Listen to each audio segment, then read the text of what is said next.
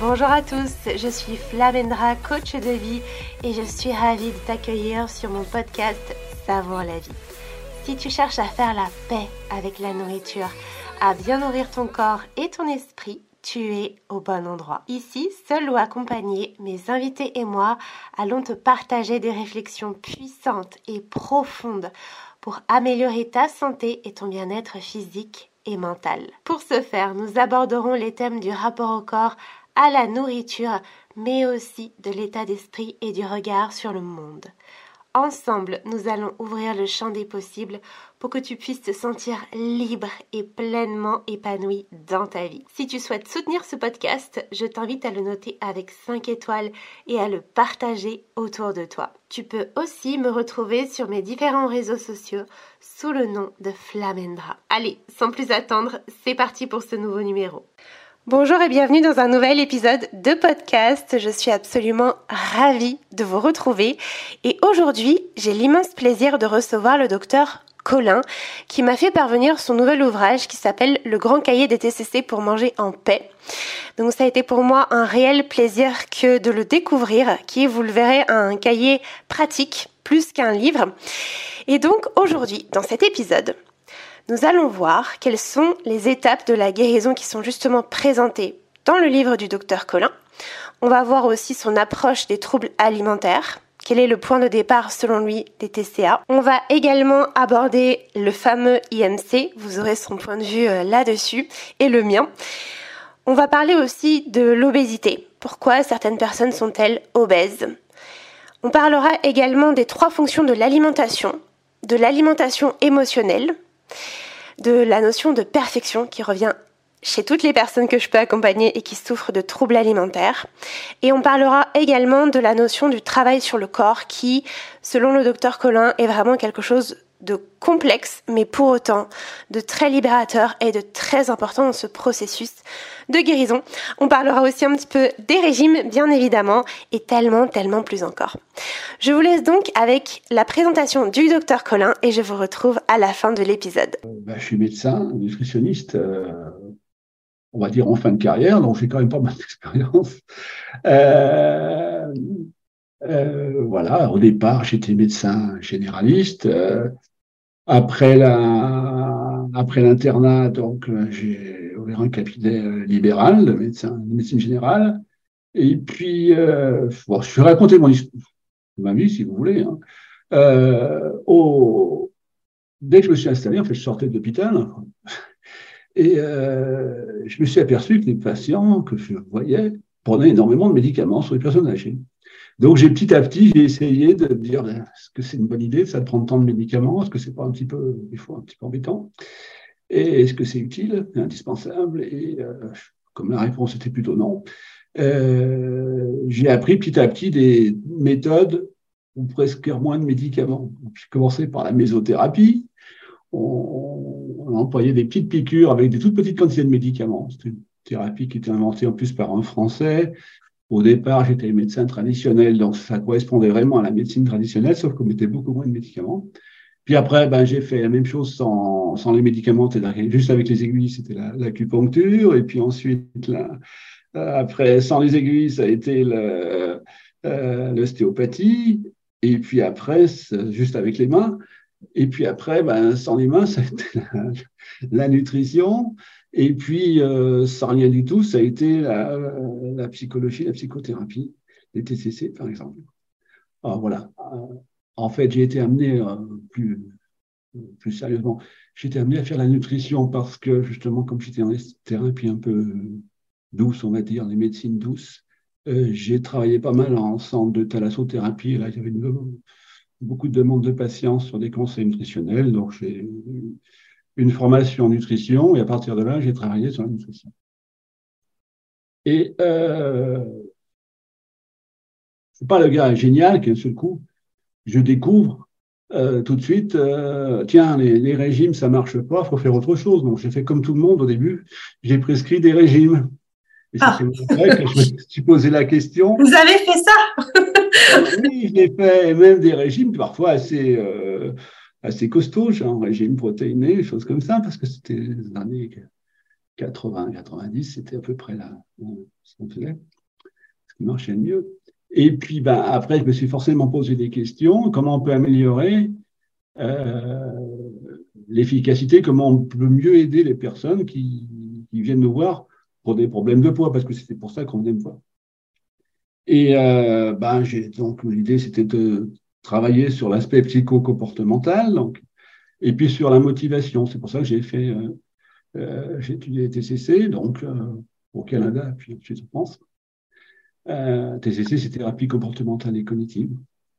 Et puis, euh, avec les, et puis après, j'ai, j'ai après avoir fait ça, j'ai aussi pris, pris, conscience de la notion de, qu'on appelle de restriction cognitive, c'est-à-dire les inconvénients qu'on a à faire des régimes, et puis des études qui montraient que les régimes, ça ne marchait pas. Ça, c'est quand même assez récent. Hein, c'est, au niveau de la presse, c'est sorti assez récemment disons ces dix dernières années. Et puis, euh, par les TCC aussi, euh, j'ai trouvé que c'était une technique qui marchait très bien. Et puis, ça m'a amené aux thérapies de pleine conscience, qui était pour moi le chaînon manquant des TCC adaptés aux, troubles alimentaires. Et j'ai découvert les travaux d'une américaine qui s'appelle Jean Christeller, qui a fait des programmes de pleine conscience sur les personnes qui ont des troubles alimentaires. Et donc, j'ai beaucoup travaillé là-dessus. Euh, retraduit c'est parce qu'elle écrit qu'en anglais encore. Donc, euh, j'ai retraduit ces, ces, programmes et je les ai adaptés en français avec une autre collègue. Voilà, en gros, c'est ça. ça, ça a été un peu exprimé dans ce bouquin, c'est le troisième que j'ai écrit.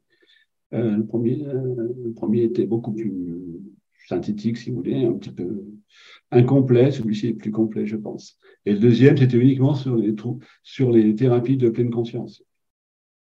D'accord. Oui, vous avez un peu tout regroupé dans ce troisième ouvrage, un peu toutes les approches, c'est un peu l'aboutissement. Dans ce troisième ouvrage, il y a effectivement TCC et pleine conscience. Il y a beaucoup d'exercices de, pleine conscience. Pour ça que j'ai euh, fait les enregistrements d'exercices, je ne sais plus combien, une vingtaine, quoi, euh, où il y a beaucoup d'exercices de, pleine conscience. Parce que je pense que c'est une bonne façon d'aborder les troubles alimentaires euh, pour pouvoir apprendre justement à observer ce qui se passe. Là, vous avez dit un mot puissant, l'observation. Je l'emploie beaucoup aussi avec les personnes que j'accompagne. Hein. Je leur dis beaucoup observer les pensées, observer, revenir à l'instant présent. C'est ouais, c'est des outils très puissants. Et effectivement, dans votre livre, que j'ai eu le plaisir de recevoir et du coup, moi aussi d'observer, c'est le cas le dire, d'aller plus en profondeur. J'ai vu qu'effectivement, il y a pas mal d'exercices. C'est comme un cahier pratique finalement. Euh, il y a même, j'ai vu des QR codes, enfin des flashcodes où on peut avoir des méditations. Il y a des exercices écrits, donc c'est un peu complet. Est-ce que vous pourriez nous en parler un petit peu plus pour les personnes qui nous écoutent pour qu'elles puissent un peu se rendre compte de quoi il s'agit? Le livre, alors, c'est en fait, alors, pas un livre théorique du tout, c'est un livre pratique, uniquement pratique. Alors, il y a un petit peu de théorie, bien sûr, pour expliquer certaines choses, mais vraiment, mon idée, c'était d'aider les patients et qu'ils aient quelque chose pour pouvoir avancer eux-mêmes avec le bouquin.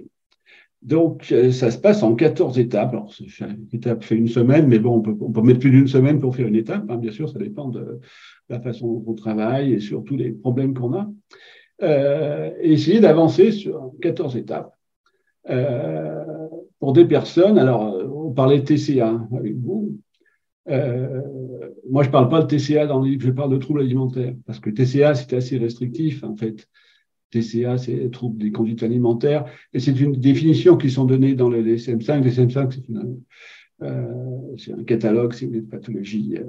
Et dans le terme de TCA, on prend surtout anorexie, boulimie, hyperphagie boulimique, puis les autres, on en parle très peu. Moi, comme je suis médecin installé, les gens qui viennent me voir, ils ont un problème avec leur poids. Il y a très, des patients qui souffrent d'anorexie viennent rarement voir un nutritionniste. Euh, parce qu'ils ont déjà leur propre euh, idée de la nutrition, ils n'ont pas besoin de consulter un nutritionniste. Et euh, puis aussi parce que le nutritionniste leur dirait, bah, écoutez, non, il ne faut pas, faut pas remettre au régime. ils ne seront pas écoutés. Donc, il vaut mieux consulter d'autres personnes qui ont une vision plus globale.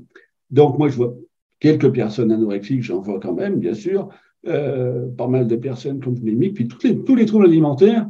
Et les troubles alimentaires, pour moi, c'est euh, quelque chose de beaucoup plus général. C'est-à-dire, c'est toutes les personnes qui, finalement, ont un souci avec leur alimentation.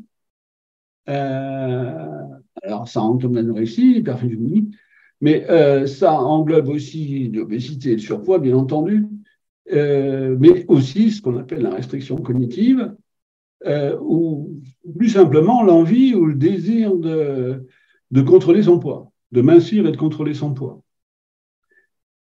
Et c'est des troubles qui paraissent beaucoup plus bénins, évidemment, que l'anorexie, mais qui peuvent conduire aussi à des troubles plus importants, parce que c'est un mode d'entrée. Vouloir contrôler son poids, c'est un, ça peut être, c'est en général une porte d'entrée vers des pathologies qui sont plus importantes, qui peuvent être de la boulimie, qui peuvent être de l'anorexie ou, ou de l'hyperphagie boulimique et qui, vont, qui peuvent conduire à un surpoids ou à une anorexie. Donc, euh, donc voilà un petit peu ce que j'ai fait. Et euh, le point de départ, en fait, est le même, quelle que soit la pathologie. Point de départ, à mon avis, et c'est le dernier chapitre de mon, de mon livre, en fait. J'aurais peut-être dû en mettre en premier, mais je l'ai mis en dernier. Euh, bah, c'est l'insatisfaction corporelle. C'est-à-dire penser que son aspect corporel doit être amélioré. Et pour les personnes, la plupart des personnes, les femmes, puisque je parle surtout de femmes parce que je vois plutôt des femmes en consultation, euh, si je perdais du poids, je serais plus heureuse. Je pense que c'est ça le, point de départ ah de la problématique. Alors, soit c'est spontané, soit parfois c'est dans l'enfance, c'est un pédiatre qui dit aux parents euh, Oh là là, il est au-dessus de la courbe, votre gamin, il va devenir, euh, il va devenir obèse, il faut le mettre au régime. c'est chez les adolescentes, les copines ou les copains, tiens, qui, qui font des petites réflexions, enfin bon, choses comme ça. Mais euh, le point de départ, à mon avis, de toutes les pathologies, pour moi, c'est toutes les mêmes finalement, avec beaucoup de différences, mais le point de départ, c'est ça. Il faut absolument que je perde du poids, et je serais beaucoup mieux si je perdais du poids. Donc voilà un peu le, livre.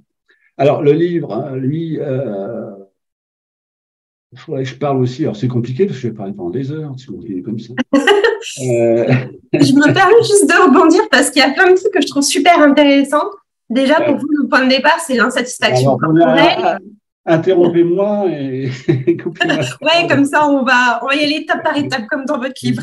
Mais vous dites que hum, le point de départ, c'est l'insatisfaction corporelle. Et il y a cette idée de quand je serai mince, quand j'aurai perdu du poids, je serai mieux, tout ira bien, j'aurai plus de problèmes.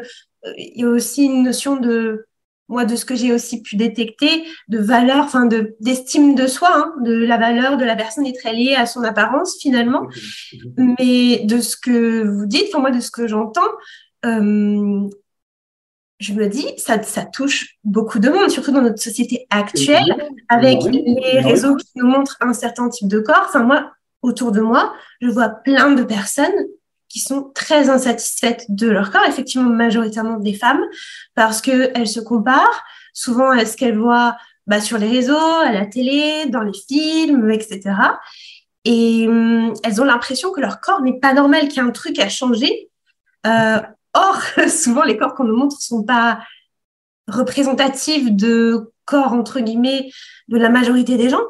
Et, hum, et surtout, ça leur fait penser qu'elles sont pas assez bien, ou qu'il y a un truc à changer, donc, je me dis finalement, si, on part de ce point de vue-là, bah, il y a beaucoup de gens en fait qui sont dans cette insatisfaction corporelle. Et du coup, vous parlez de troubles alimentaires plus généralement. Euh, comment on sait en fait qu'on est dans un, dans un trouble alimentaire? Enfin, il y a ce désir de perdre pas parce que ça c'est pareil avec tous les trucs de régime et tout. Moi, j'ai l'impression qu'il y a la majorité des gens qui sont euh, et pourtant je ne côtoie pas, hein, mais qui sont, qui sont dans une démarche de perte de poids, de régime, de faire attention, de contrôler son corps, de contrôler son alimentation. La mesure on veut contrôler, à mon avis, on est dans un trouble alimentaire qui s'appelle la restriction cognitive. Oui. Euh, j'aime bien la, définition qu'avait donnée le euh, docteur Zermati. Hein. Euh, définit la restriction cognitive comme une intention de contrôler les apports alimentaires dans le but de maigrir ou de ne pas grossir.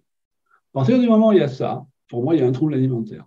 On est d'accord. Parce que ça implique qu'on va essayer de contrôler, c'est-à-dire de calculer ce qu'on mange. C'est-à-dire que si mon livre s'appelle euh, à la fin Manger en paix, c'est justement ça. On va plus jamais manger en paix si on veut contrôler. C'est-à-dire que chaque fois qu'on va manger, le cerveau il va travailler pour dire c'est bien, c'est pas bien. C'est ça la restriction cognitive. En, en, deux mots. On pourrait, si vous voulez en parler plus, on pourrait en parler plus parce que c'est quelque chose d'intéressant. Et c'est ça qui est le vecteur, le point de départ de toutes les pathologies. Alors, si on est à fond dans la restriction cognitive et qu'on est très fort en restriction cognitive et qu'on est très bon, on va se terminer par une anorexie, ce qui n'est pas une bonne euh, solution, mais bon, les meilleurs dans la cognitive vont être anorexiques. Les autres, ils voudraient restreindre, mais ils sont sont pas très doués, entre guillemets, hein, c'est pas méchant, les gens qui le font sont très doués, mais je veux dire, ça marche moins bien, on y arrive moins bien, on va être dans la boulimie, c'est-à-dire que de temps en temps on va être en restriction, puis de temps en temps on va faire des grosses euh, euh, ou dans l'hyperphagie boulimique, et puis si on est encore moins bien, on va être sans, sans arrêt tout le régime, on va faire le yo-yo et on va finir par être en surpoids et en obésité. Voilà en gros. C'est pour ça que je dis que c'est toute la même pathologie. Mais le point de départ, c'est ça, c'est bien la restriction cognitive, la restriction cognitive, c'est la volonté de contrôler son alimentation pour pouvoir ne pas grossir ou maigrir.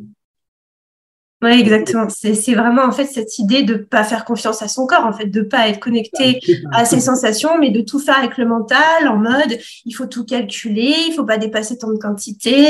Euh, il y a aussi des règles pas mal qui sont euh, véhiculées par euh, j'ai beaucoup de personnes que j'accompagne, c'est bah, j'ai lu ça, par exemple, les cidre le soir, ça fait grossir, il faut pas manger à telle heure. ça, c'est une portion normale pour moi, une portion normale, ça veut rien dire. Je veux dire, ça dépend des gens. Euh, pareil, manger à 15h, 16h3 ou 19h, qu'est-ce qu'on s'en fout, en fait, du moment qu'on est connecté à sa faim. Je veux dire, nos ancêtres, ils se demandaient pas si c'était l'heure de manger ou pas, ils répondaient à leur faim. Et je trouve que du coup, ouais, il y a, hum, j'ai l'impression qu'il y a aussi ce côté de le mental prend le dessus en fait. Hein. C'est vraiment, euh, comme vous dites, la restriction cognitive. Et ça, c'est insidieux. Je trouve que ça, moi, quand je l'explique à mes clientes, au départ, elles viennent me voir et elles me disent non, mais moi, je me prive pas.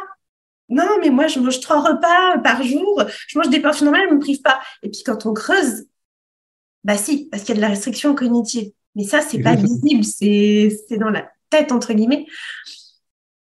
C'est exactement ça. Euh, et le gros problème de cette restriction cognitive, comme vous l'avez très bien dit, c'est que ça empêche d'utiliser ce qu'on a en nous pour réguler, pour avoir une alimentation régulée. Et ça, c'est ces sensations alimentaires, c'est-à-dire la faim, euh, la satiété, le rassasiement, l'envie de manger, le plaisir alimentaire, puisque ça, fait partie aussi des, systèmes de régulation. Et on oublie ça pour faire autre chose, et ça ne marche pas. Alors, bon, bah, j'en ai déjà parlé, hein. Euh, j'ai vu dans un, podcast, mais j'aimais bien ça parce que je suis bien d'accord avec ça. Alors, ces dernières années, on a quand même fait des méta-analyses qui ont montré que les régimes, ça marchait pas dans 90 à 95% des cas. Très bien. Alors, d'abord, c'est un problème. Ça marche quand même dans 5 à 10% des cas. C'est-à-dire qu'il y a 5 à 10% des personnes qui sont en restriction cognitive et pour lesquelles, on va dire, réussi. C'est-à-dire qu'ils arrivent à contrôler leur alimentation et ça ne se passe pas trop mal. Hein. Je ne parle pas de ceux qui, tombent dans l'anorexie. Il y a quand même des personnes qui font, qui font ça et ça marche. Mais c'est que 5 à 10% La grande majorité, ça ne marche pas. Faut qu'il arrive. Euh, et euh, vous l'avez fait dans un podcast, pour ça je, suis content d'en reparler parce que je trouve c'est génial. Euh, donc, du coup, puisqu'on avait plein d'études qui montrent que les régimes, ça ne marche pas, on a banni le mot régime du vocabulaire. Donc, les professionnels de santé on fait, personne ne fait de régime pour ce que régime. On fait de rééquilibrage alimentaire. Sauf qu'évidemment, ben, qu'est-ce qu'on fait quand on fait rééquilibrage alimentaire? On dit aux gens qu'est-ce qu'il faut qu'ils mangent, en quelle quantité et quand? C'est-à-dire exactement pareil que quand on prescrit un régime. C'est toujours la restriction cognitive, évidemment. C'est toujours un régime caché. L'idée, c'est manger ce qu'on veut, ce qui nous fait plaisir, en fonction de ses sensations, c'est-à-dire quand j'ai faim, quand j'ai envie de manger, je mange je mange tranquillement. Alors ça s'apprend après, c'est pour j'ai vu un livre là-dessus, donc c'est pas si simple que ça. le livre fait quand même quelques pages. Mais on, peut très bien revenir à ces sensations et apprendre à s'arrêter quand on en a assez mangé. Euh, on le sait parce qu'on se sent rassasié, tout simplement, la sensation de rassasiement, donc ça se travaille. Et on n'a pas besoin d'écouter ce qu'on nous dit, s'il faut manger sucré, salé, euh, gras ou pas, euh, peu importe. voilà, en gros, c'est ça. Donc, le, tout le début du bouquin, c'est ça. C'est-à-dire que les premières semaines, je que je mets cinq semaines pour travailler là-dessus, donc c'est quand même long. On travaille sur les sensations alimentaires. Et c'est la première base. C'est important de le faire en premier parce que, sauf pour certains patients que je vois, je vois vraiment qu'il faut aller ailleurs tout de suite, mais la plupart du temps, dans 95% des cas, c'est ce qu'il faut faire en premier. Parce qu'on ne veut pas faire le reste si on n'a pas appris à, à revenir sur sensations. Parce que si on se dit, j'ai le droit de manger tout ce que je veux, mais on ne donne pas les moyens de régulation, la personne va avoir peur de maigrir, de grossir, et d'ailleurs, elle va grossir. Quelqu'un qui a une restriction, qui, contrôle ce qu'elle mange, si on lui dit, vous pouvez manger tout ce que vous voulez, sans dire comment faire avant pour réguler son alimentation, elle va, grossir, et donc très vite, elle va arrêter. Donc, c'est important de passer par cette première phase sur les, sensations alimentaires, c'est simplement apprendre à observer et respecter sa faim, apprendre, observer, manger suffisamment lentement et avec beaucoup, suffisamment d'attention aux sensations pour pouvoir observer ces sensations pendant le repas de façon à comprendre quand est-ce qu'on a assez mangé, quand est-ce qu'on est rassasié et à, et à respecter ces sensations. C'est-à-dire que je me sens rassasié, je m'arrête de manger. C'est pas, j'ai fini mon assiette quand même ou euh, ah oui, mais si je mange pas, euh, si je mange pas plus, euh, j'aurai faim dans J'aurai faim plus dans deux heures et trois heures et comme il faut manger entre les repas, euh, je mange plus pour, pour compenser. Non, non, je, respecte mes sensations. Si un jour ou de temps en temps je les respecte pas, c'est pas grave parce que le repas d'après, j'aurai moins faim, je serai plus vite rassasié, ça va se coller tout seul. Mais globalement, je respecte les sensations. Donc c'est ça la première chose à faire. Ouais, je suis totalement d'accord avec vous. Et du coup, s'il y avait, euh, parce que ça, au départ, c'est un peu compliqué, hein, effectivement, quand on est habitué à fonctionner avec euh, le mental, revenir au corps, revenir aux sensations, ça peut même être euh, inconfortable, peut-être pas forcément envie. du coup, si vous auriez, je sais pas, trois grands points clés à délivrer là aux personnes qui nous écoutent pour se reconnecter à ces sensations, Qu'est-ce que ce serait? L'écueil, c'est la peur, en fait. Pourquoi les gens ont du mal à faire ça? Ça paraît très simple. Hein? Manger quand on a faim, par exemple, ça paraît simple. Respecter sa faim, ça paraît simple. Mais tout part de, des peurs de grossir, en fait. Oui, mais si je mange, parce que les, en fait, euh, quand on est dans le contrôle, on a l'impression qu'on a toujours faim parce qu'on parce qu'on n'écoute pas sa sensation. Donc il faut prendre, il faut faire l'expérience. Le, seul conseil que je dirais, oui d'accord, ça vous paraît impossible, essayez. Essayez en prenant votre temps. Vous avez trois, cinq semaines pour essayer. Essayez, et puis on va leur donner les, moyens pour pouvoir avancer, progresser. Hein. Essayez vraiment, je dis comment, mais essayez. Parce que c'est ça en fait. Euh, ce, qui, ce qui bloque, c'est la peur. On vous a toujours dit qu'il fallait manger ci, ça, ça, pas ci, pas ça, pas ça, qu'il fallait pas manger entre les repas, qu'il fallait euh, manger tant, de protéines, tant de choses. Euh, en fait, si on respecte ces sensations, on respecte ce système-là. Mais ce qu'on a oublié de vous dire quand on vous donne des prescriptions, c'est que ces prescriptions, elles sont globales. C'est sur un jour, sur une semaine.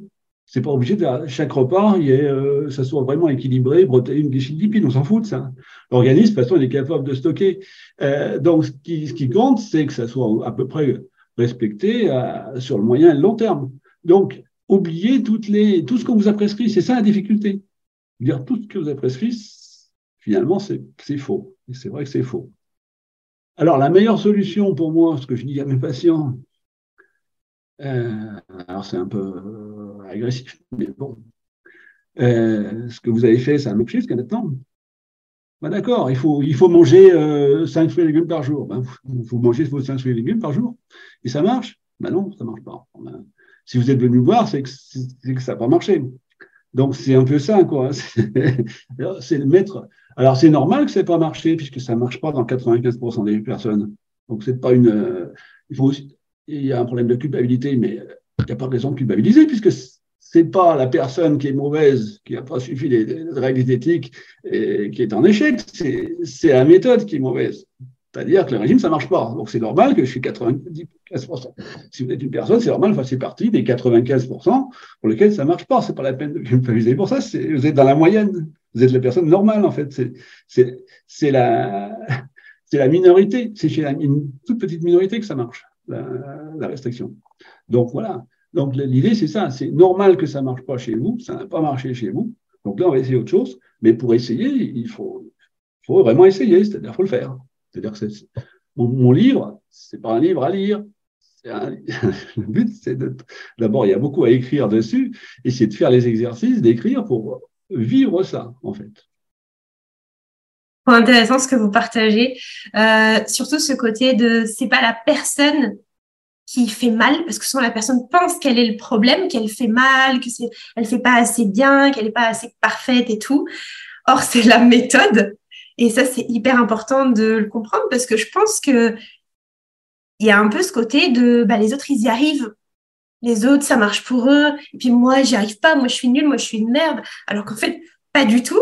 Et j'ai bien aimé, hein, vous avez donné des notions que j'affectionne particulièrement et que je partage aussi. Ce côté de, euh, bah, en fait, l'alimentation, c'est pas parfait tous les jours. Ça doit pas être exactement comme on vous a dit tous les jours, il y a un côté long terme, le corps a une mémoire, moi je dis souvent ça, le corps a une mémoire. Et si on mange entre guillemets plus que ses besoins un jour, bah, le lendemain, naturellement, le corps va nous envoyer des signaux différents qui vont faire qu'on va manger moins, plus varié. Mais ça, quand on est dans le mental, moi, avec mes clientes, elles se disent non, non, c'est pas possible, elles font pas confiance au corps.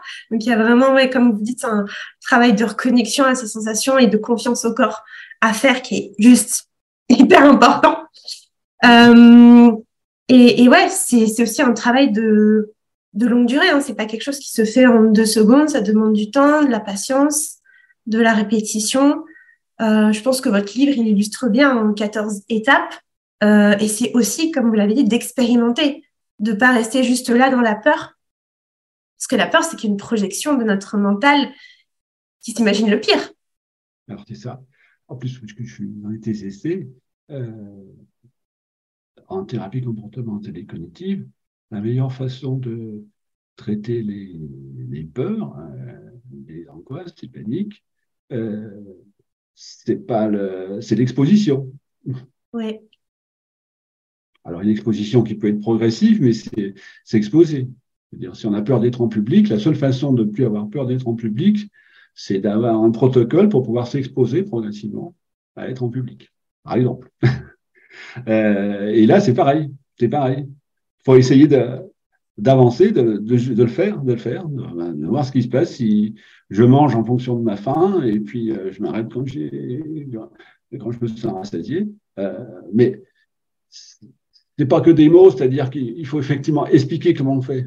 D'abord s'interroger sur les symptômes de la faim, sur qu'est-ce que c'est que le rassasiement, comment ça fonctionne, qu'est-ce qu'on ressent, et pour pouvoir le, pratiquer. Mais en fait, c'est en pratiquant qu'on arrive à avancer, et ça, c'est vraiment important. Euh, si on n'a pas compris ça, on comprend rien. Et euh, c'est pour ça que ça sert à rien de lire un livre théorique, parce que si on connaît bien la théorie, c'est génial, mais si on ne la pratique pas, ça ne marche pas.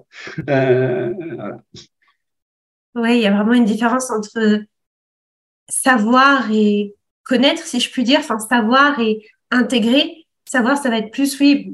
Moi, je prends un peu cet exemple de, on peut lire tous les bouquins, par exemple, sur euh, comment jouer au basket. On peut être un expert dans le domaine, et puis le jour où on vous fout sur un terrain, en fait, vous êtes nul parce que vous avez jamais pratiqué. Donc, euh, l'expérimentation, c'est hyper important. Mais souvent, j'ai l'impression que bah, le, le, truc, c'est forcément, il y a la peur qui vient. Donc, c'est comment est-ce qu'on peut arriver à surpasser la peur pour euh, expérimenter davantage et, comprendre aussi que moi, je dis souvent que les, il n'y a pas d'échec, il n'y a que des tests, des essais pour justement réajuster, pour mieux se comprendre, pour mieux se connecter à son corps. Parce que c'est pas un truc qu'on sait comme ça, on a la notice dans notre tête. En fait, c'est en, en comme vous avez dit au départ du podcast, d'expérimenter et puis d'observer qu'est-ce qui se passe en nous pour mieux se comprendre. Moi, j'ai première personne qui m'a enseigné la TCC pour les alimentaires, c'est un Canadien, il a l'accent canadien, et euh, sa phrase favorite, c'était Vos erreurs sont une merveilleuse opportunité de vous améliorer. c'est vrai, c'est ça. Il n'y a pas d'échec, en fait. Euh, c'est une expérimentation. On expérimente quelque chose, puis on n'y arrive pas sur une fois. C'est pareil quand on joue au basket. Euh, on va pas réussir les trois lancers francs tout de suite. Il va quand même falloir s'entraîner un peu pour y arriver. Mais euh, si on rate, euh, qu'on voit qu'il part à droite, ben on va corriger, on va, mettre plus à, gauche et on aura plus de chances d'arriver. Donc c'est ça, les, les, erreurs permettent de s'améliorer. C'est exactement ça aussi. Mais là, en plus, c'est pas une question de justement d'échec et de réussite, parce que l'idée c'est euh, d'apprivoiser l'alimentation, c'est-à-dire de manger tranquillement. Donc on n'est même plus dans l'échec. Alors, euh, la peur et la sensation d'échec, et ça c'est très compliqué pour faire passer ça aux patients, hein, bien sûr, euh, euh, viennent du fait que le critère de réussite, c'est un chiffre et c'est le poids, c'est l'IMC. Et euh, pour pouvoir travailler vraiment sur les troubles alimentaires, et ça c'est très très très difficile pour les personnes, il faut sortir de l'idée du poids.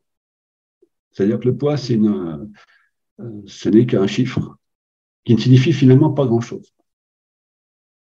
Alors, ben dans le bouquin, justement, je reprends l'exercice de Jim Christoller pour, euh, sur la balance, euh, que j'aime bien. C'est-à-dire que je me donne un exercice pour se déconditionner, par exemple, de se, peser tous les jours. Et ça, j'en parle dans le bouquin. C'est pas moi qui l'ai inventé, cet exercice, c'est Jim Christoller dans son, dans son bouquin. Donc, j'ai repris un petit peu son, son thème. Mais ça, ça me paraît très intéressant d'arrêter de, de se peser tous les jours déjà. Parce que dans ce cas-là, c'est la, la, balance qui va vous dire si c'est un échec ou pas. Et donc, c'est pas ça du tout. Vous êtes en, il n'y a pas d'échec possible. Vous êtes en train de vous entraîner à observer et à utiliser et à respecter vos sensations.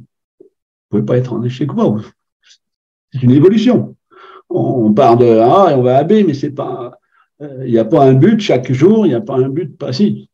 Euh, donc, donc ça aussi, ça peut être intéressant de, déconditionner euh, l'objectif du poids.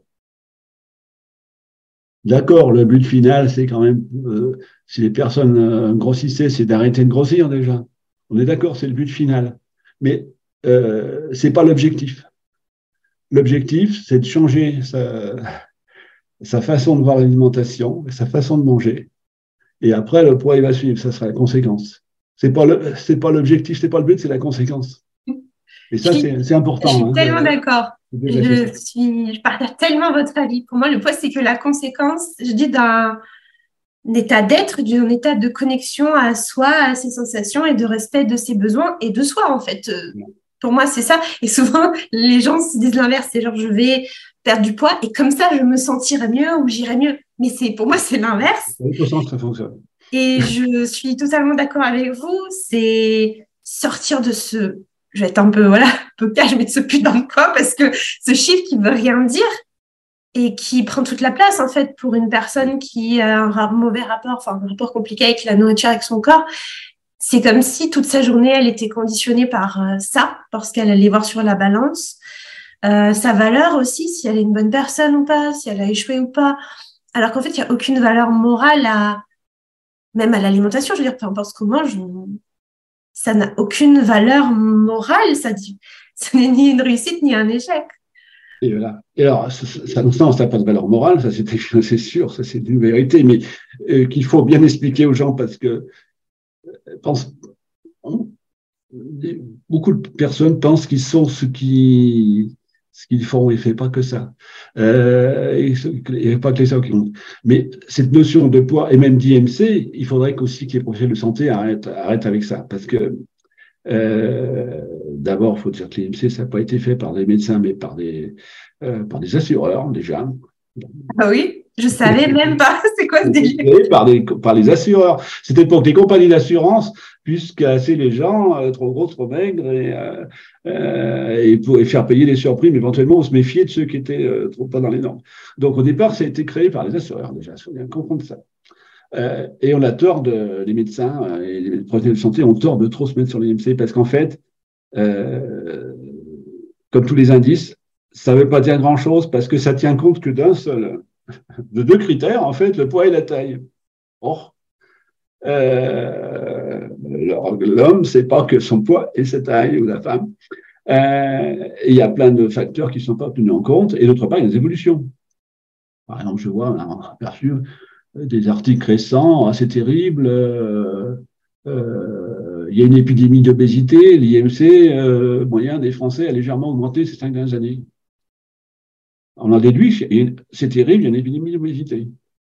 Moi, j'en déduis, tiens, bah, la corpulence moyenne des Français a augmenté. Ça veut dire maintenant, la normalité s'est déplacée vers le haut, finalement. Euh, cet indice, cet IMC, euh, qui est donné par tous les médecins, je parle pas des pubs parce que quand je vois la télé, euh, calculez votre IMC gratuitement, comme ça vous achèterez mon produit et en plus euh, relayé par des gens célébrités, même qui, qui passent très bien.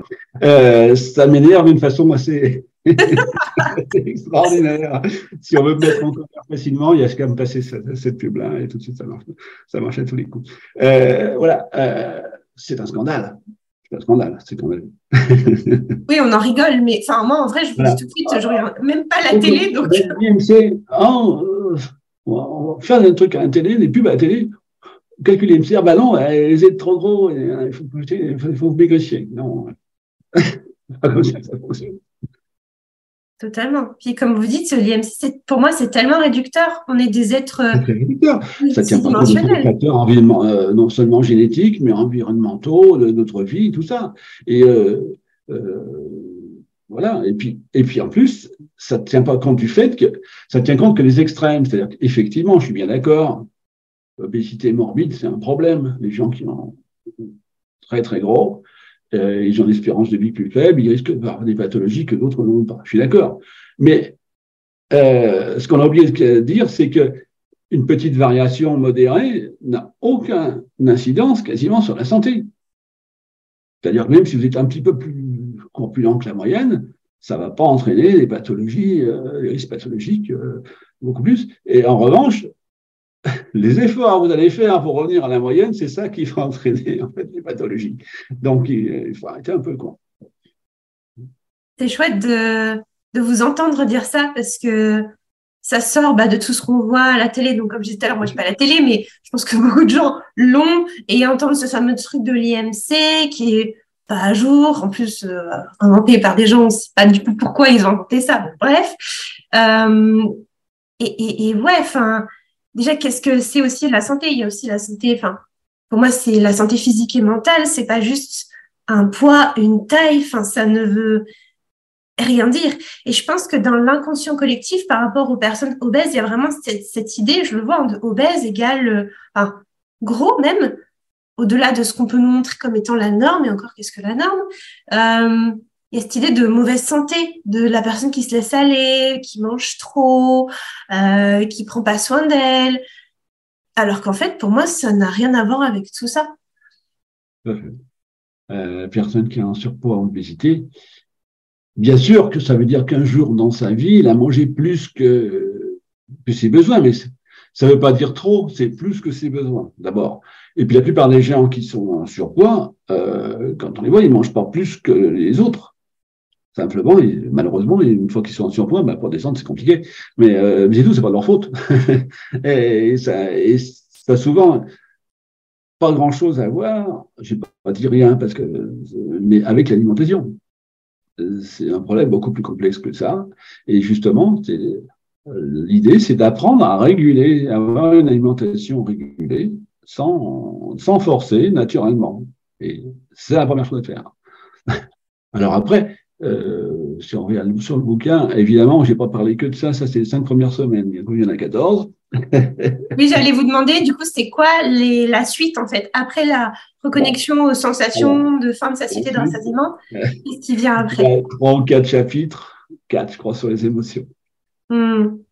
Parce qu'évidemment, les émotions font manger. Alors, là aussi, il y a un truc intéressant. Et ça, c'est, euh, je dis, je j'ai pas, euh, en sortant de la fac, j'ai pas dit, tiens, mon Dieu, mais c'est bien sûr, euh, il faut pas faire de régime et, tout ça.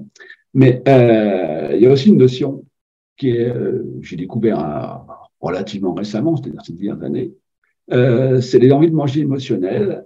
Alors, c'est pas moi qui l'ai découvert, hein, je l'ai lu, surtout le docteur Zermatin, notamment les gens du gros, je sais pas c'est le groupe de réflexion sur l'obésité et le surpoids. Un groupe qui commençait dans les années 90 ou 2000, je crois. Et euh, groupe français qui a beaucoup travaillé sur ces aspects-là. Euh, sur les envies de manger émotionnelles. Et ça, c'est intéressant.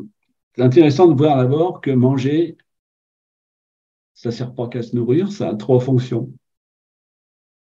Se nourrir, gérer ses émotions et être en société partagée. Et qu'on ne peut pas résoudre, réduire l'alimentation à la première fonction. D'accord, ça sert à se nourrir, mais ça sert aussi à gérer ses émotions.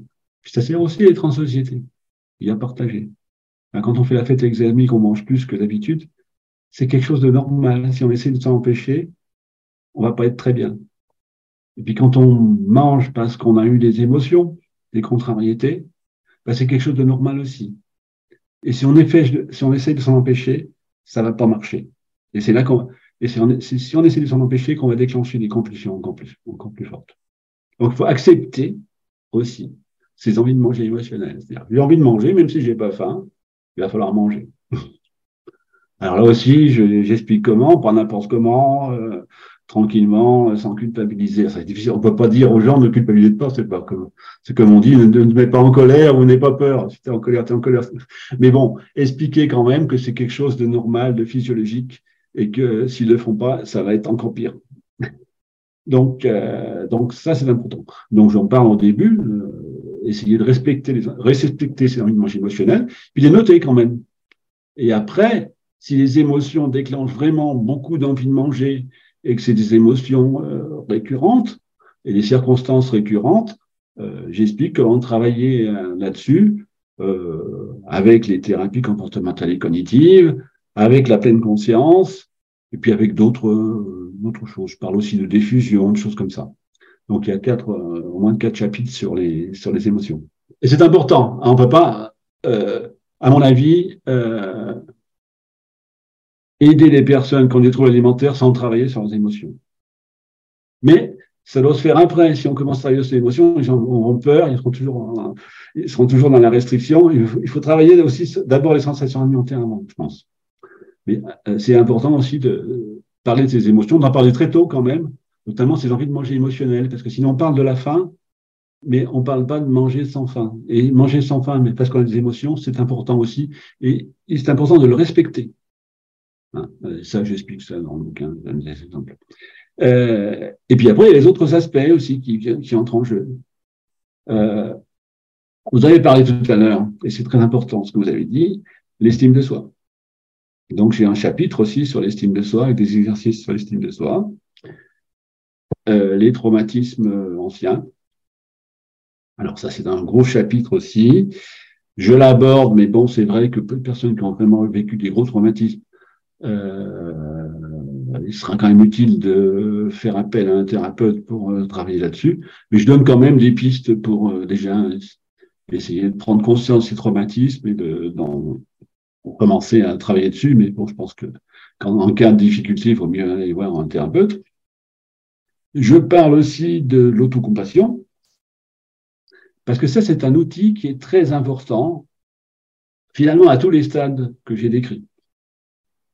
Et puis en dernier, mais je vous dis, comme j'ai dit tout à l'heure, j'aurais pu en parler en premier, mais les gens qui voulaient dire ce bouquin, parce qu'ils ont un problème d'alimentation, si on part tout de suite de l'image du corps, ça va, ça va mal passer, donc je le mets à la fin.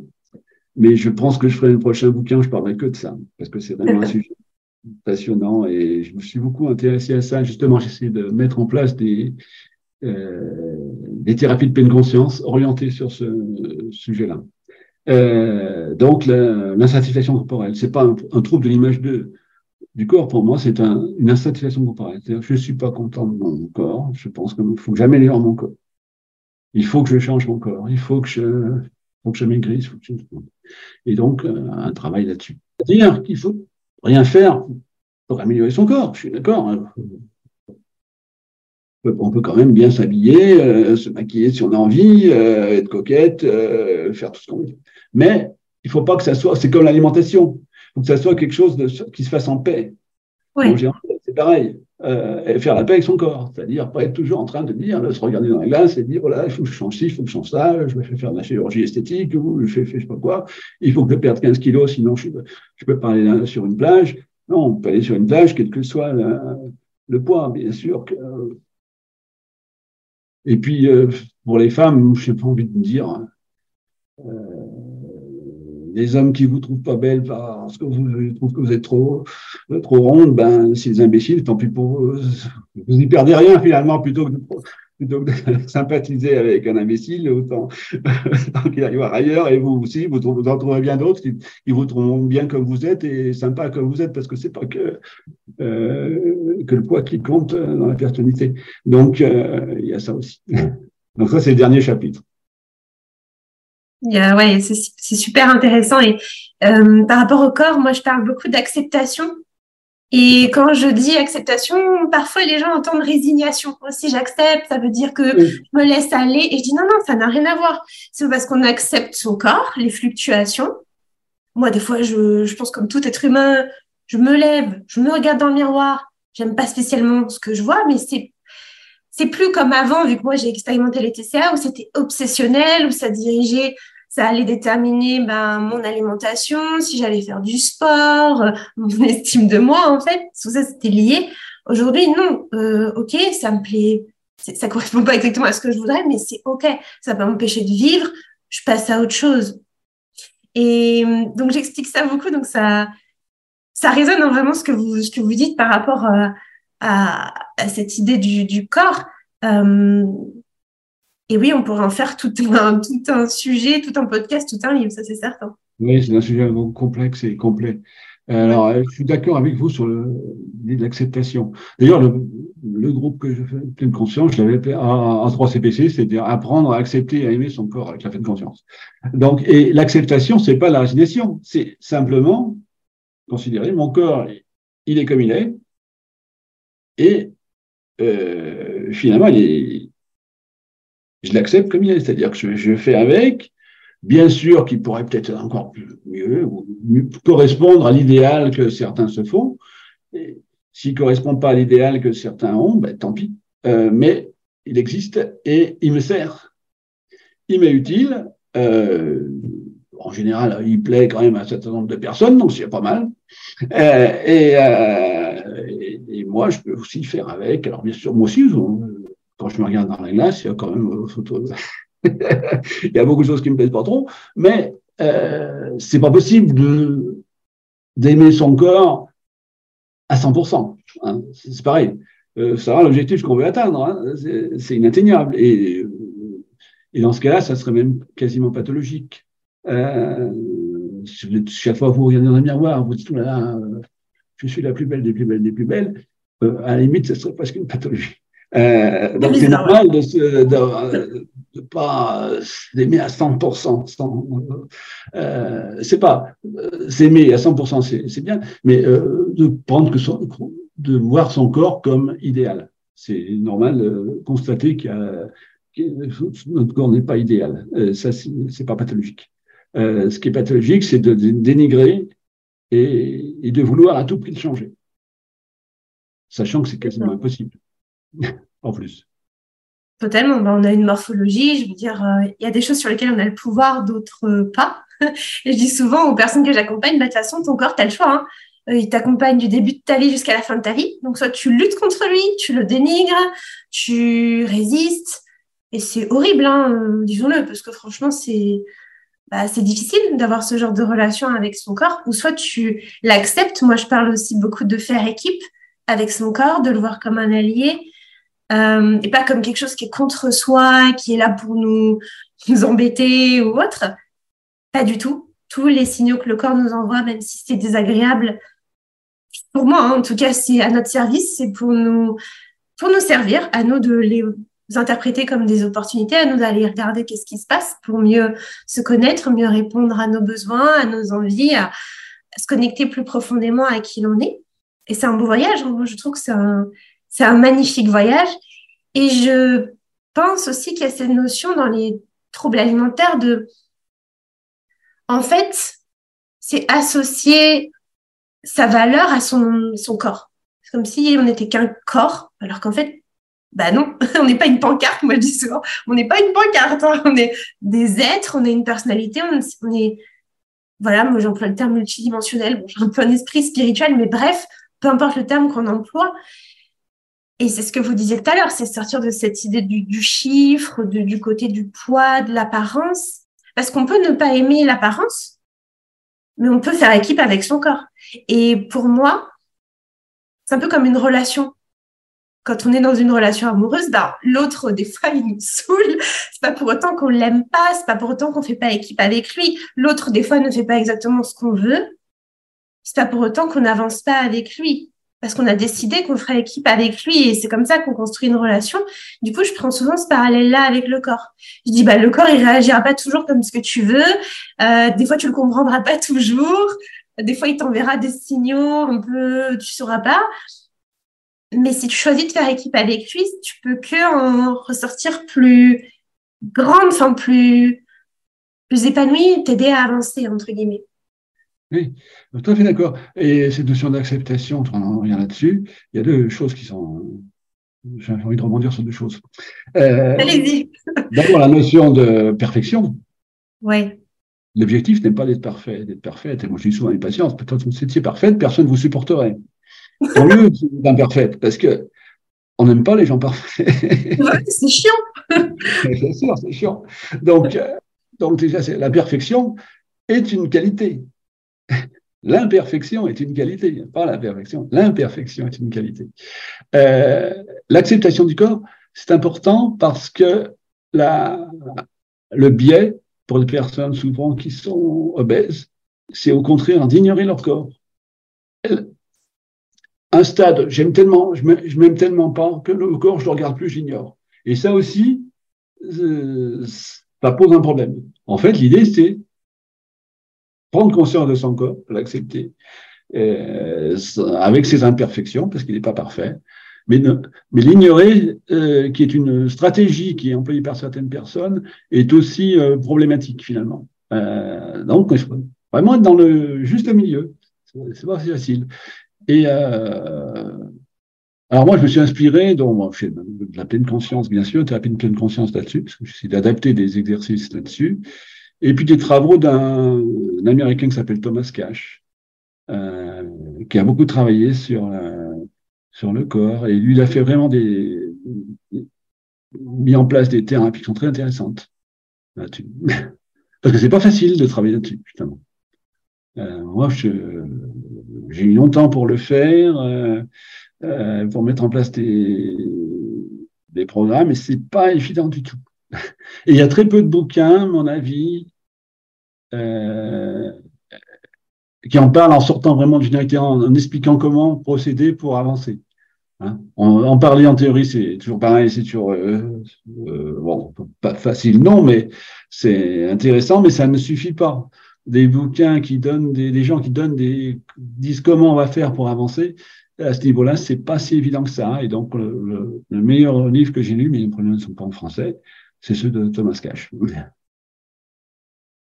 complètement c'est vraiment une nécessité je pense aujourd'hui d'avoir ce genre d'ouvrage et d'en parler et d'avoir effectivement des exercices pratiques où bah, vous aussi, ce que vous pouvez proposer de votre côté, je pense que c'est hyper intéressant de s'y intéresser. c'est le cas de le dire, mais j'ai l'impression que c'est pas encore euh, facile pour la majorité des gens parce que je pense qu'on sait aujourd'hui que les régimes, ça marche pas.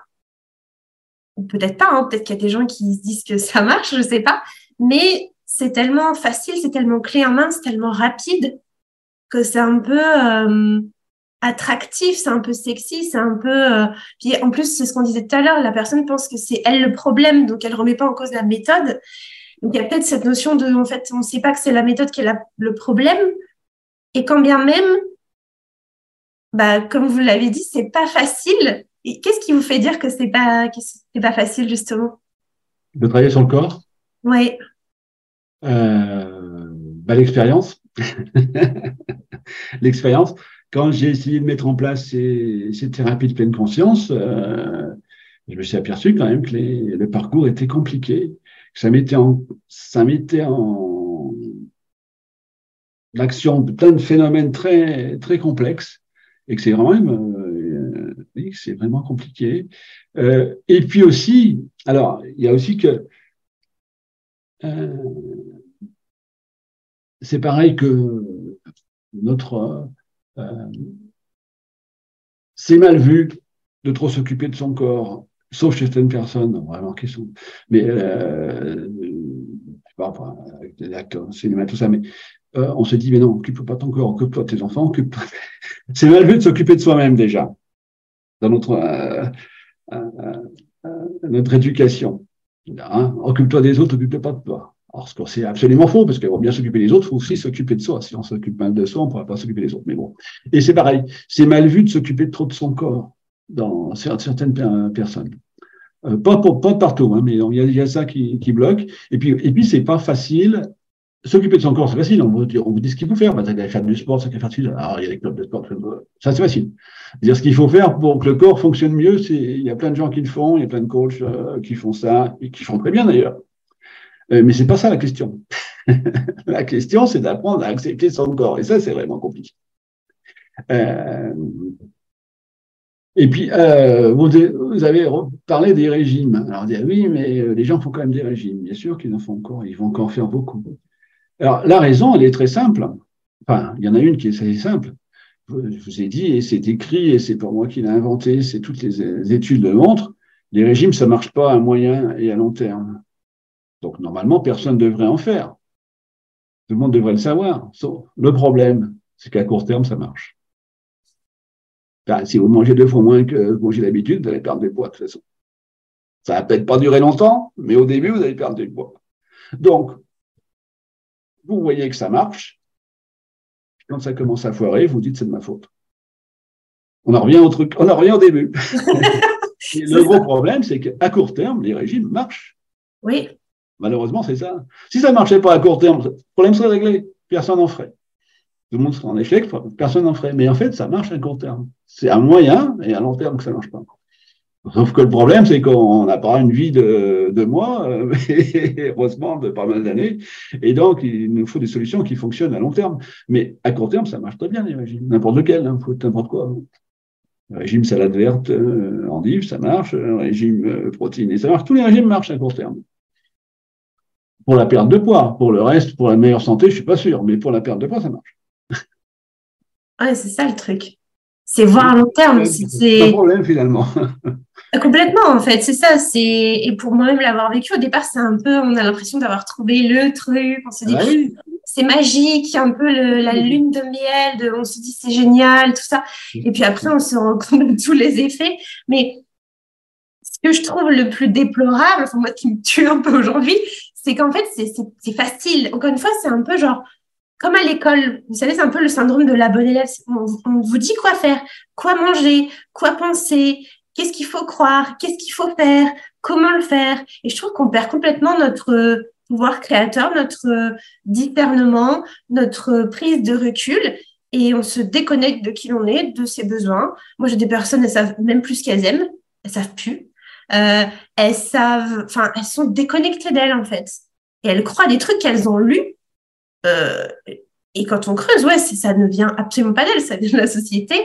Et, c'est ça, en fait, moi, ce qui me, ce que je trouve déplorable, c'est que on met en avant des trucs, oui, qui, comme vous l'avez dit, fonctionnent à court terme, mais qui à long terme sont extrêmement délétères pour la santé physique et mentale. Et on parle trop peu. ça commence aujourd'hui avec vous, par exemple, votre livre, votre approche. C'est super. Moi, je suis trop contente de voir qu'il y a des gens qui parle de ça, cette, cette approche-là, parce qu'il faut, selon moi, de nos jours, mais c'est encore pas assez répandu.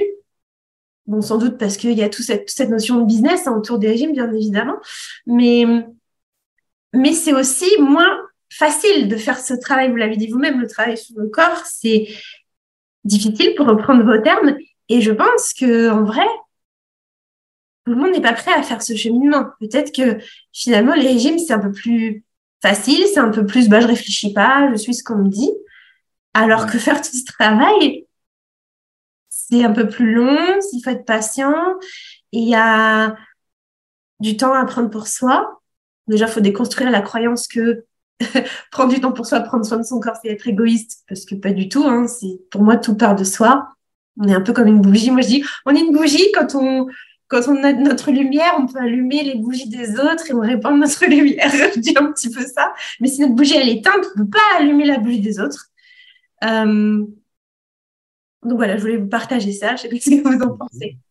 Alors bon, je suis pas le seul à faire comme ça. Euh, euh, je reprends quand même des choses qui ont été faites par les gens du gros, notamment Gérard Filderfer, euh, Jean-Philippe Sarmatique, qui a quand même pas mal de bouquins sur ce sujet depuis les années 2000 à peu près. Hein. Euh, voilà, euh, le mien est assez synthétique parce que je parle de beaucoup de choses pourtant le bouquin, mais, bon, l'idée date pas d'hier et c'est pas moi qui l'ai inventé. La restriction cognitive, ça date des années 70-80, je crois. Herman et Paul qui ont des Américains. C'est pas, souvent, ça parle des États-Unis quand même, les histoires comme ça. Hein Mais bon, voilà. Et euh, ce que je vois en consultation, souvent, c'est des personnes qui ont déjà fait des régimes et qui étaient en échec, sinon je ne viendrais pas voir. Euh, L'échec peut quand même un côté dramatique parce que c'est un côté dévalorisant, oui, je suis nul, je suis nul, mais ça permet aussi de chercher autre chose parce qu'effectivement, si quelqu'un vous propose de vous vendre un produit ou de vous trouver une méthode miracle et vous allez maigrir en, en 15 jours, la personne va plutôt faire ça que lire mon bouquin, moi je dis d'emblée, ben, euh, le bouquin sur 14 semaines déjà, puis il va falloir vous travailler vous-même, parce que ça va pas être si facile, il va falloir faire les exercices, bosser, bosser. Pendant 14 semaines, ben, c'est sûr que la personne va choisir le, régime miracle euh, en 8 jours, euh, même s'il faut payer. Hein. c'est plus cher que le bouquin. Mais bon, euh, c'est évident, c'est humain ça. On vous demande, euh, on vous dit vous allez à, à Marseille, vous allez à pied ou en avion, vous allez choisir l'avion si vous habitez Paris. Euh, c'est évident. Bien sûr que en, marchant, euh, si vous mettez un mois, vous allez arriver euh, à pied, mais ça va être beaucoup plus pénible. Bah là, c'est pareil. Donc forcément, c'est plus facile de vendre des produits miracles et c'est pas étonnant que beaucoup de gens utilisent ces produits-là parce que quand on vous donne deux solutions, une facile et une difficile, on choisit forcément la facile. Sauf que c'est un leurre. Ah, c'est le problème. Mais bon, euh, ça, on ne peut pas le savoir tant qu'on n'a pas testé. Justement, je trouve que c'est bien qu'on en parle parce que si on savait que les méthodes faciles comme les régimes, bah, ça amène autant de problèmes par la suite, peut-être qu'on ne les choisirait pas. Peut-être qu'on se dirait, ah, bah, il vaut mieux que finalement je mette un petit peu plus de, de temps, de conscience, de travail pour avoir une vie plus apaisée, plus en paix, pour reprendre vos termes, à long terme. Mais comme on nous vend un peu du rêve et qu'on n'a pas l'après-après, hein, euh, bah, comme vous dites, forcément, on est humain et on va choisir euh, l'option la plus simple. Et c'est là l'intérêt justement des personnes comme vous, c'est-à-dire qu'on vécu ça. Parce que moi, je suis un professionnel de santé, on peut, on peut croire ou pas croire ce que dit le professionnel de santé. La personne qui dit ça, je l'ai vécu et je sais que ça ne marche pas, c'est beaucoup plus crédible. C'est pour ça qu'il y a beaucoup de gens, je n'étais pas très, tellement souvent sur les réseaux sociaux, mais euh, après le bouquin, j'ai vu pas mal de choses qui sont écrites, sont très très bien et très intéressantes. Je aussi lâche en assiette, enfin bon, pas mal de gens, de femmes, jeunes femmes souvent qui ont des trucs qui sont très intéressants, très pertinents. Mais euh, c'est du vécu.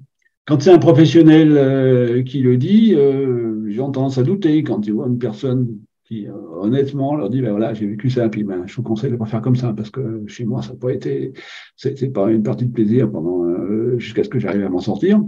Euh, c'est plus parlant quand même. Ouais, je, pense que ça dépend vraiment des approches. Effectivement, quand on l'a vécu, je pense que c'est déjà deux approches différente, vous restez quand même une figure d'autorité parce que vous avez une expertise, vous vous basez sur des travaux, vous avez tout un parcours aussi. D'abord, bah, en plus, vous-même, vous avez prescrit des régimes, donc vous vous êtes rendu compte de certaines choses. Euh, donc, je pense que oui, après, ça dépend de la personne, comment elle le perçoit. Mais en soi, je pense qu'on a. C'est ouais, deux formes de légitimité différentes, je dirais. Complémentaires. Ouais, complémentaire, je suis d'accord, je suis complètement d'accord. Et hum, peut-être qu'on va, on va doucement terminer puisque je vois que le temps file. Moi, je vois pas le temps passer en vrai. en tout cas, euh, moi, ce que j'ai envie de souligner, c'est que votre livre il est très complet. Il est plus axé sur euh, bah, la mise en pratique. Et je pense que ça, c'est hyper important de ne pas rester juste dans la tête, mais vraiment de s'engager à faire les exercices, à passer à l'action, d'y aller étape par étape. Peut-être qu'on pourrait terminer par euh, vous, dans vos consultations, comment vous, comment vous, accueillez, enfin, je sais que c'est une problématique principale, mais voilà, la peur de grossir, le fait de, grossir, en fait, euh, moi, c'est ce qui revient beaucoup. Je ne sais pas si vous, c'est ce qui revient le plus. Qu'est-ce qui revient le plus chez, dans vos consultations et comment vous, enfin, comment vous abordez ça? Dans ma consultation, moi, ce que j'aborde, ce que j'ai faire, c'est euh, comprendre ce que la personne a compris. Pourquoi elle a un problème de poids, pourquoi elle veut maigrir? Et quelles sont ses attentes? La première consultation, c'est ça qui m'intéresse. Et c'est ça qui me permet justement de comprendre assez vite la problématique des personnes qui viennent me voir euh, et de pouvoir envoyer sur quelque chose de différent de ce qui s'est déjà passé. Euh, comme je vous l'ai dit, le meilleur argument pour dire ben, on va plus faire de régime, c'est euh, de faire le point avec la personne. J'ai fait des régimes, qu'est-ce que ça, est-ce que ça a marché ou pas? Est-ce que, est-ce que j'étais contente? Est-ce que c'était agréable? Qu'est-ce que ça m'a coûté? Pas uniquement euh, pécuniairement, mais en, énergie, en, plaisir, en manque de plaisir. Qu'est-ce que j'ai, qu'est-ce que j'ai perdu en faisant des régimes finalement? Et ça, c'est très important. Ça permet de faire la balance.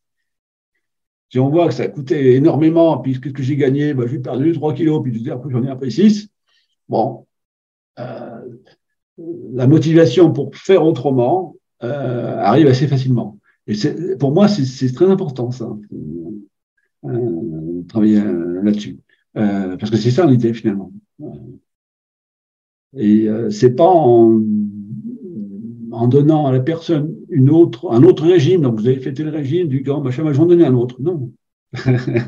on sait très bien que ça ne marchera pas. Donc, dire, ah ben non, on va faire complètement différemment. On va, on va prendre les choses absolument différemment. Pas dans le même sens déjà. On va, s'occuper du comportement. On va, on va essayer de reprendre, de faire réémerger ce qui est en vous pour vous réguler plutôt que de chercher une méthode euh, extérieure, on va essayer de trouver ce, qui est en vous. C'est ça le problème. La différence entre l'extérieur et l'intérieur. Euh, nutrition classique, c'est l'extérieur, le nutritionniste qui dit aux gens qu'est-ce qu'il faut faire?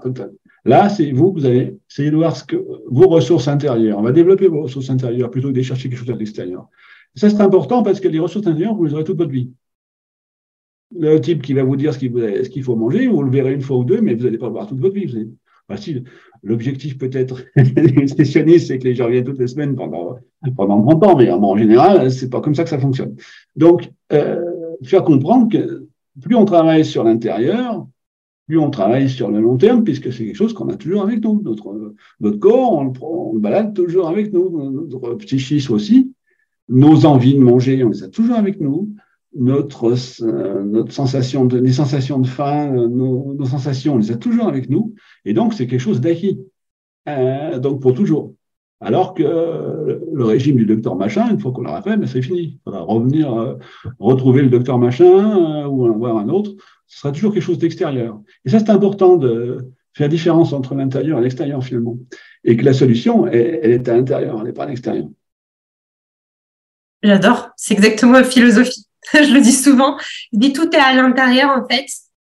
Mais comme dit, pour moi, c'est plus simple de suivre un truc extérieur qu'on dit A plus B. Voilà, on l'applique à la lettre et tout, c'est facile. Enfin, facile, on s'entend, hein. C'est pas facile, mais c'est plus simple que d'aller chercher à l'intérieur de soi, euh, d'expérimenter, comme vous l'avez dit tout à l'heure, parce qu'expérimenter, bah, ça demande aussi d'expérimenter, je pense, l'inconfort. les échecs, les essais, les moments où on n'y arrive pas, les moments où ça se passe pas comme on voudrait. Et, c'est ça qui, je pense, hum, fait que la plupart des gens choisissent l'option, c'est ce que je disais tout à l'heure, de l'extérieur. Mais c'est pas solide parce que, comme vous dites, ben, le but, c'est, moi, je dis souvent à mes clients, je dis, bah, ouais, mais le jour où tu pars en vacances et puis t'as pas ton plan alimentaire, tu fais comment? Hum, tu fais comment? bah t'es stressé, t'es pas bien, tu sais pas comment faire parce que tu te connais pas en fait. Si tu as l'intérieur qui est solide, si tu t'es exploré à l'intérieur, ça va aller. Donc oui, je suis totalement d'accord.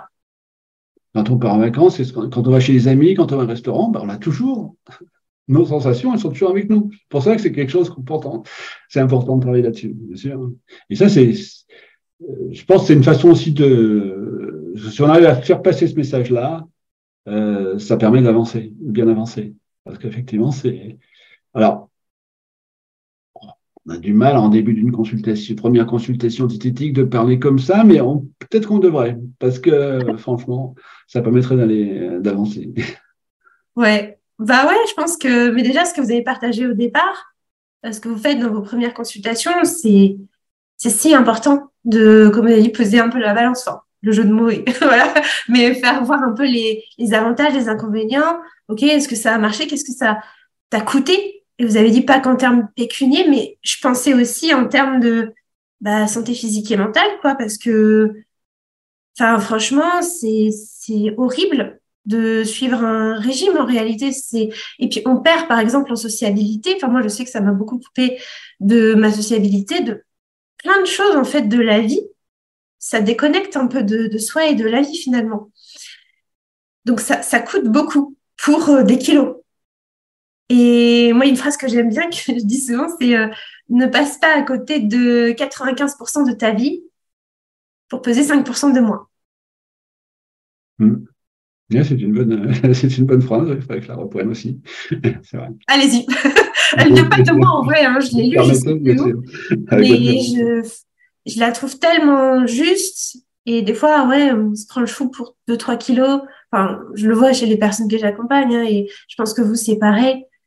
Euh, alors, je dis pas, après, oui, effectivement, quand, quand on est dans l'obésité, ou bien sûr qu'il y a des choses qui, qui sont inconfortables, et, je suis pas en train de dire ça, mais parfois, c'est plus euh, euh, à l'intérieur, en fait, que ça se passe. On se bloque beaucoup. Vous avez raison. Bien sûr que l'obésité euh, importante est très inconfortable. C'est pas une raison pour rajouter un inconfort en plus. Ouais. Non, ça n'aidera pas, les gens de rajouter, d'augmenter l'inconfort. Ils ont déjà l'inconfort, ils le connaissent déjà. Donc, pas la peine d'en rajouter une couche. Ouais.